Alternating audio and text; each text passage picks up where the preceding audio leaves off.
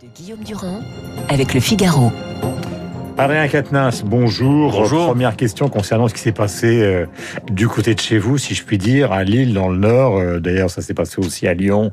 Puis il faut bien dire, pour être honnête, que ça se passe un peu partout en France. C'est une rupture des jeunes par rapport à la situation qui est celle d'autres générations et de la politique sanitaire. Est-ce que vous condamnez ce qui s'est passé à Lille ou est-ce que vous comprenez ce qui s'est passé à Lille? Mais il ne s'agit pas de, de condamner. Euh, les gens prennent leurs responsabilités. Moi, j'appelle en responsable politique à respecter euh, les gestes barrières, à faire ce qu'il faut, à respecter la discipline sanitaire tant que faire se peut. Mais je sais comme vous qu'après un an de discipline, après un an d'ordre et de contre-ordre, d'incohérence, voire de mensonge, clairement, le niveau d'acceptabilité euh, des consignes données par l'équipe en place et de la fumée blanche qui sort chaque semaine du Conseil de défense euh, est fragilisé. Donc vous comprenez Voilà. ce qui s'est passé à Lille? Mais je peux le comprendre. Ça ne veut pas dire que je l'encourage, euh, Guillaume Durand. Comprenez-le. Effectivement, quand je vois la situation, y compris à l'hôpital, à Lille, où clairement on est au-delà des deux précédentes vagues, Mhm. euh, j'alerte sur la situation sanitaire. Elle s'est dégradée. Pour autant, ça fait maintenant depuis le mois de novembre que nous disons à ce gouvernement qu'il ne pourra pas traiter durablement la crise à coup de confinement, de déconfinement, de couvre-feu,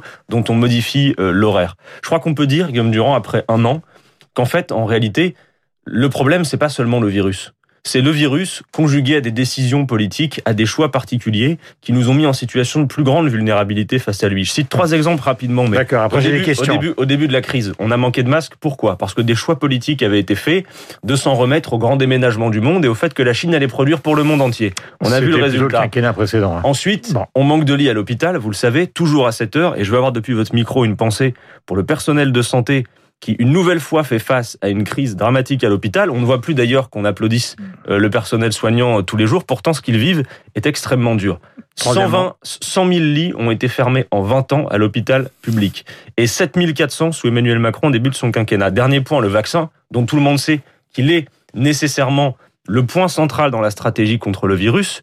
Nous n'en avons toujours pas de français, mais surtout, alors que l'Organisation mondiale de la santé dit la pandémie est mondiale, le vaccin doit être un bien commun de l'humanité. Hmm. Savez-vous, Guillaume Durand, que la France, la France, avec l'Union européenne, à l'Organisation mondiale du commerce, s'est opposée à la levée des brevets qui permettrait qu'on en produise partout. Enfin, vous savez très bien que dans le système capitaliste, la levée des brevets avec des gens qui investissent des milliards, c'est totalement impossible. C'est mon point de vue. Je sais que vous partagez un point de vue Guillaume Durand, est-ce que vous pouvez supporter que la cupidité n'est pas le moteur de non, mais tout d'accord, et mais que face à une un pandémie système mondiale, qui est capitaliste, qu'est-ce que vous voulez? Vous n'allez pas le changer du jour au lendemain. vous Mais, allez pas... mais est-ce que Si- vous pouvez si au moins convenir avec moi qu'en l'occurrence il pose problème et que quand ça, Macron nous dit il y a des biens et des services qui doivent être sortis des lois du marché, Hmm. on comprend que le vaccin devrait l'être. Or il ne l'est pas et c'est parce que le vaccin est soumis aux lois du marché d'offre et la demande que nous sommes dans la panade et l'Union européenne incapable d'organiser les choses. Donc ce que je veux dire c'est que maintenant J'adjure le gouvernement de comprendre que la situation sanitaire s'est dégradée parce qu'ils n'ont rien vous demandez préparé. quoi Un confinement? Je demande surtout à ce qu'on prépare les alternatives au confinement. Car Guillaume Durand, non mais Est-ce attendez, que vous demandez un confinement mais moi j'en ai assez que, en fait, quand Ouais. la situation sanitaire se dégrade, on nous demande à nous, l'opposition, que l'on n'écoute jamais Bah, au c'est Parlement. normal parce qu'on est proche des présidentielles. Adrien Quatennens, Oui. on serait en début de mandature. Je comprendrais qu'on ait une réflexion sur, j'allais dire, l'état de la santé en France, et c'est tout à fait normal. Mais là, vous êtes avec un candidat qui est carrément candidat à la présidence euh, de la République, dans une situation où il ne reste plus que quelques mois, et vous savez très bien qu'il risque d'y avoir, si ça continue comme ça, un ajustement entre la présidentielle et l'épidémie. Guillaume Durand. Donc, si vous n'avez pas de solution, Guillaume si vous n'avez Durand, pas de justement, des solutions, on en a et plein, et elles sont systématiquement balayées. Non mais écoutez-moi, la, écoute. situ- la situation sanitaire s'est dégradée parce que Monsieur Macron, au mois de janvier, a fait un pari hasardeux. Il a dit, je ne reconfine pas. Très Après bien, l'intervention de Delfrécy sur Mais BFM. il ne s'agit pas simplement de ne pas reconfiner. Ce que nous appelons de nos voeux, ce sont des alternatives au confinement. Ça veut dire en effet essayer de tout faire pour ne pas reconfiner, mais pour cela, il faut préparer des solutions alternatives pour qu'on puisse vivre tout en limitant la circulation. Mais il aurait fallu, mais il y a un seul point où je vous rejoins, c'est que euh, en termes de lits en réanimation, on n'a absolument pas progressé. Et Guillaume, et Guillaume Durand, Je- convenez et avec Dieu moi. sait que je ne suis pas membre de la France con- insoumise. convenez Donc avec ça, moi. ça c'est une certitude pour tout le monde, pour tous les observateurs. Depuis le mois de novembre, nous avons posé sur la table, c'est toujours disponible, hein, et c'est pas pour nous faire plaisir, c'est des propositions qui sont utiles au pays, que le gouvernement pourrait reprendre à son compte. Des alternatives au confinement, c'est-à-dire organiser la société par roulement, par rotation et renforcer partout les protocoles sanitaires. Guillaume Durand, pourquoi n'est-on pas capable en France d'équiper toutes les salles des fameux purificateurs d'air, de faire en sorte, comme c'est le cas par exemple en Allemagne, de plutôt encourager au port du masque FFP2, d'en distribuer, pourquoi pas gratuitement, à l'école, dont Monsieur Blanquer nous dit depuis euh, des mois, les ferme, circuler, il n'y a rien à voir. Écoutez, visiblement, il y a un problème à l'école. Donc, est-ce que vous êtes pour les fermer ou pas? Donc, ne rien vous faire. Qui un candidat au président. Je vous réponds clairement. Écoutez ma réponse. Je vous écoute. Ne rien faire est criminel. Par conséquent, il y a deux options. Soit le gouvernement se bouge une bonne fois pour toutes pour organiser le dédoublement des classes, le fait qu'on recrute, comme ça a été fait par exemple en Italie, des gens qui viennent accompagner les professeurs. Nous avons proposé avec Jean-Luc Mélenchon, par exemple, 100 000 étudiants qui, compte tenu de leur discipline, pourraient venir au renfort des profs. S'il le faut, on réquisitionne des locaux pour faire en sorte que on n'ait pas des classes à 30 personnes. Et sinon, Soit ce dédoublement est possible, soit effectivement il faudra fermer vu la situation sanitaire. Mais comme vous, je suppose, je préférerais que le service d'éducation se poursuive. Mais pour ça, bon sang, il faut organiser les choses. Ça fait des mois qu'on leur dit. Hmm. On peut pas simplement s'agir.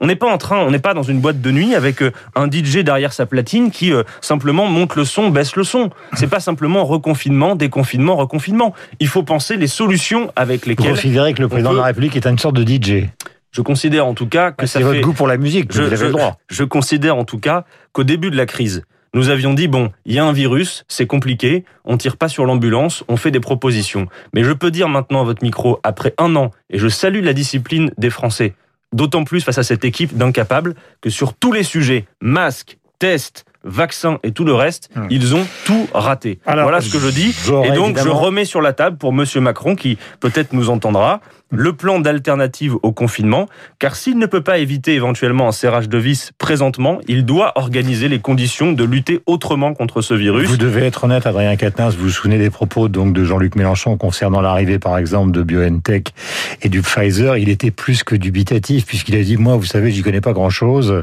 mais ça me paraît quand même bizarre cette affaire, voire même, alors je ne veux pas citer exactement ses propos, mais en tout cas, le moins qu'on puisse dire, c'est que la vaccination qui paraît la solution, il en doutait au début. Nous il avons- l'a dit. Non, non, je vais être précis, euh, Guillaume Durand. Jean-Luc Mélenchon, Il a même Euh, parlé de son frigidaire et de son congélateur. Jean-Luc Mélenchon a toujours dit que le vaccin faisait incontestablement partie des priorités en matière de stratégie face à l'épidémie. En revanche, ce qu'il a dit, c'est que oui, vous vous souvenez, il y avait des doutes sur certains vaccins dont nous n'avions pas le recul. D'ailleurs, vous avez observé comme moi que quand certains Non, soignants il, par- il parlait particulièrement Oui, mais- du Pfizer à cause Oui. justement du degré de Mais congélation. de la même manière, quand par exemple les soignants euh, hésitaient à se faire vacciner avec l'AstraZeneca, le gouvernement les montrait du doigt, et puis juste après, quand il fait, ils ont suspendu la vaccination avec les résultats, y compris qu'on connaît. C'est qu'après, quand vous remettez le vaccin en circulation, les gens n'ont pas très envie d'y retourner parce que tout cela affaiblit. Le discours que nous avons porté sur le vaccin consiste à dire ceci, Guillaume Durand.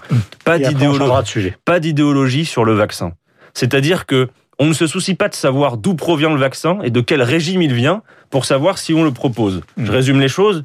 Si le vaccin est sûr, si le vaccin est efficace, d'où qu'il vienne, vous m'entendez D'où qu'il vienne, il faut le proposer. Mm. Et pour ça, la bonne solution, c'est la levée des brevets. Or, en pleine pandémie, Monsieur Macron et notre Ça, vous gouvernement déjà dit. sont encore les amis du fric et des laboratoires pharmaceutiques alors qu'on pourrait lever les brevets pour en produire partout et faire du vaccin Vous un bien commun de l'humanité. et je vous ai déjà fait donc une petite réflexion qui n'est pas une approbation de ma part, mais le système capitaliste est tel dans le monde entier. pas Tellement formidable. Tout non, j'ai pas dit tel, j'ai dit pas dit tellement formidable, j'ai dit est tel que vous savez très bien que euh, c'est exactement comme si vous réclamiez quelque chose qui pour l'instant euh, n'existe pas. Question. vous savez, Guillaume Durand, juste un instant, mais le capitalisme, comme vous dites, euh, c'est pas quelque chose qui est un état de nature. Euh, c'est un choix Ah, mais on politique, est- c'est une décision. Non, mais alors- Non, mais donc, ce qui est choisi, on peut faire d'autres choix. Convenez avec moi qu'aujourd'hui, ça ne fonctionne pas et que précisément, c'est notre mode de production, d'échange, de consommation Mhm. qui nous met en situation de plus grande vulnérabilité face à ce virus. Mhm. Voilà ce que je dis. Hum. Enfin, Spoutnik, ils le vendent, les vaccins chinois, ils les vendent, partout dans le monde, ils les Mais- vendent. Ils- puis mais- personne ne fait de cadeaux. Mais hein. donc, si on levait les brevets, tous ces vaccins qui sont Ouais, bah. efficaces, on pourrait les produire partout sans se soucier de savoir si Pfizer Bon. va faire 15 milliards Je en n'arriverai pas à vous 2021. convaincre. Mais visiblement, moi non plus. Peut-être qu'à l'usure, je finirai par vous convaincre, Guillaume Durand. Je vous pose une question concernant l'union de la gauche. En fait, vous connaissez l'histoire évidemment euh, de votre engagement politique. Euh, il y a eu l'union de la gauche version François Mitterrand, il y a eu le Front populaire, il y a eu la gauche plurielle de Lionel Jospin, il y a eu la victoire de la gauche. Même si ça s'est terminé euh, en une non-candidature de François Hollande, en tout cas au départ, tout le monde était uni. Vous avez une lettre de Yannick Jadot, timide, qui demande aux forces de gauche de se voir, de se réunir, de parler autrement s'il y a division disent-ils, et ils visent particulièrement la candidature euh, de Jean-Luc Mélenchon. S'il y a division, on n'y arrivera jamais. Jean-Luc Mélenchon a répondu en disant qu'il était tout à fait d'accord euh, pour rencontrer euh, Yannick Jadot. Est-ce que ça veut dire que tous les scénarios sont possibles dans sa tête ou simplement il maintiendra sa candidature avec les autres derrière lui? Non mais attendez, d'abord ce que ça veut dire, c'est qu'évidemment qu'il faut qu'on discute, mais découvrez pas que ça commence aujourd'hui. Nous, ça fait des mois. Ah, attendez, pardonnez-moi, la lettre de Jadot, c'est il y a deux, trois jours. Bien sûr. Et la réponse de Mélenchon, pour l'instant, c'est la première fois qu'il répond les multiples lettres de Jean-Luc Mélenchon les courriers envoyés à tous. Vous voyez là par exemple, j'ai la revue qu'on a actuellement en librairie sur la planification mmh. écologique, tout ça. Quand on l'édite pour parler de fond et de programme, on mmh. l'envoie à toutes les forces politiques mmh. et on souhaite la discussion. La première chose à faire, c'est de résister collectivement, par-delà, y compris certains de nos désaccords que l'on connaît, à l'offensive d'extrême droite dans ce pays et euh, aux, attentes aux libertés. C'est pourquoi Jean-Luc Mélenchon a appelé hier à une réunion avec toutes les forces politiques euh, de gauche et même au-delà qui le souhaiteraient le 7 avril euh, sur la question des libertés de cette offensive d'extrême droite. Mmh. D'abord, avant de savoir si on peut se retrouver sur le programme et tout le reste, est-ce qu'on est capable d'agir ensemble face à cette offensive? Acte 1. Ensuite, nous avons toujours dit, et depuis le début, Guillaume Durand, que nous sommes favorables à la discussion sur le fond et le programme. Mmh. Précisément parce que nous, un programme, on en a un à mettre sur la table. On ne dit mmh. pas c'est à prendre ou à laisser, mais au moins on met en circulation des idées, des propositions, un projet de société. Comprenez que dans cette élection de 2022, Jean-Luc Mélenchon disait récemment 2022, compte tenu des grands événements qui nous attendent, c'est peut-être la dernière station avant le désert. On ne peut donc pas se louper. Il s'agit de bâtir une majorité d'adhésion dans ce pays. Mmh. Et je vous dis un mot sur l'union. Mais à partir du moment où il ne remet pas en cause sa candidature, si d'autres voudraient faire ce... Non, mais, je, laissez-moi vous poser une question tranquillement. Oui, mais c'est pas des questions que vous faites, vous, vous, non, non, mais vous êtes dans la contradiction. non, non, pas du tout, mais dans l'idée de, des partis de gauche et en général des candidats possibles. Ils sont prêts à converser sur les programmes tels que par exemple vous venez de le présenter le vote sur l'écologie. Pour l'instant, pas non, mais, non mais ils veulent dire aussi que tout doit être mis sur la table, y compris les candidatures. Or visiblement du côté de Jean-Luc Mélenchon, pour l'instant, c'est pas le cas. il y va et il ira. Juste, euh, pourquoi voudriez-vous que celui qui remet en cause sa candidature et celui qui se trouve aujourd'hui être en tête des sondages à gauche. Parce que vous aura quand même pas échappé que moi je veux bien euh, qu'on parle de Jean-Luc Mélenchon, mais aujourd'hui la candidature qui est en tête de la gauche et qui est en capacité d'être une alternative au face à face entre Monsieur Macron et Madame Le Pen, c'est Jean-Luc Mélenchon. Hmm. Donc il n'y a pas de dynamique possible sans celui qui aujourd'hui se trouve en tête. Mais comprenez ce message. Je crois que la priorité en 2022, c'est de ramener des millions de dégoûtés à la politique. Voilà ce que nous devons faire. Et que pour cela, il faut faire la clarté. Alors évidemment, il y a des dispersions qui pourraient être évitées. Il y a beaucoup de gens qui vous disent que si jamais il maintient sa candidature, la gauche n'a strictement aucune chance parce qu'il est aux alentours de 10% et que donc la bataille se fera entre la droite et l'extrême droite. Pourquoi n'envisagez-vous pas le scénario où, y compris Jean-Luc Mélenchon, pourrait être candidat commun? Quel est le problème avec Jean-Luc Mélenchon? Je, je, pose la question. En revanche, je sais une chose, et vous le savez mieux que moi, euh, c'est que par exemple, en 1981, la gauche l'emporte avec au premier tour une dispersion qui était très nette. Mmh. Alors, vous allez voir à l'occasion des élections régionales, on fait la démonstration partout que la France insoumise est le plus grand dénominateur commun. Donc, nous sommes capables de nous entendre avec le, Mais c'est le Mitterrand d'aujourd'hui, si vous parlez de ça. Mais écoutez, ça pourrait être euh, une bonne source. Ça pourrait être une bonne source d'inspiration. Vous croyez pas? Si on avait euh, la même réussite que celle de 1981, dont d'ailleurs on va bientôt fêter euh, l'anniversaire. En tout cas, nous voulons bâtir une majorité d'adhésion. Et le plus important, je le dis, c'est la clarté sur le fond. On peut éviter des dispersions, mais pas de tambouille qui ferait croire qu'il n'y a pas de désaccord. Alors précisément, discutons de fond. On n'a pas eu le temps d'en parler, mais je termine, si vous le voulez bien, par une petite page de publicité. Nous faisons actuellement une grande votation citoyenne sur la question de l'eau. Elle va être centrale dans les prochaines années. L'eau est un bien commun et j'invite celles et ceux qui nous écoutent tout de même, au-delà de notre discussion sur la politique politicienne, à aller sur le site internet au.vote et à participer à cette votation d'ici au 13 avril. Petite page de publicité, avez-vous dit au moins C'est pas mal. Hein avez-vous l'honnêteté euh, de le dire Il est 8h29 sur l'antenne de Radio Classique. C'est Adrien Quatennens donc qui est venu commenter ce qui s'est passé à Lille, la situation de la gauche par rapport au présidentiel et évidemment la politique sanitaire. Il est 8h29, le Conseil de défense, c'est dans 30 minutes.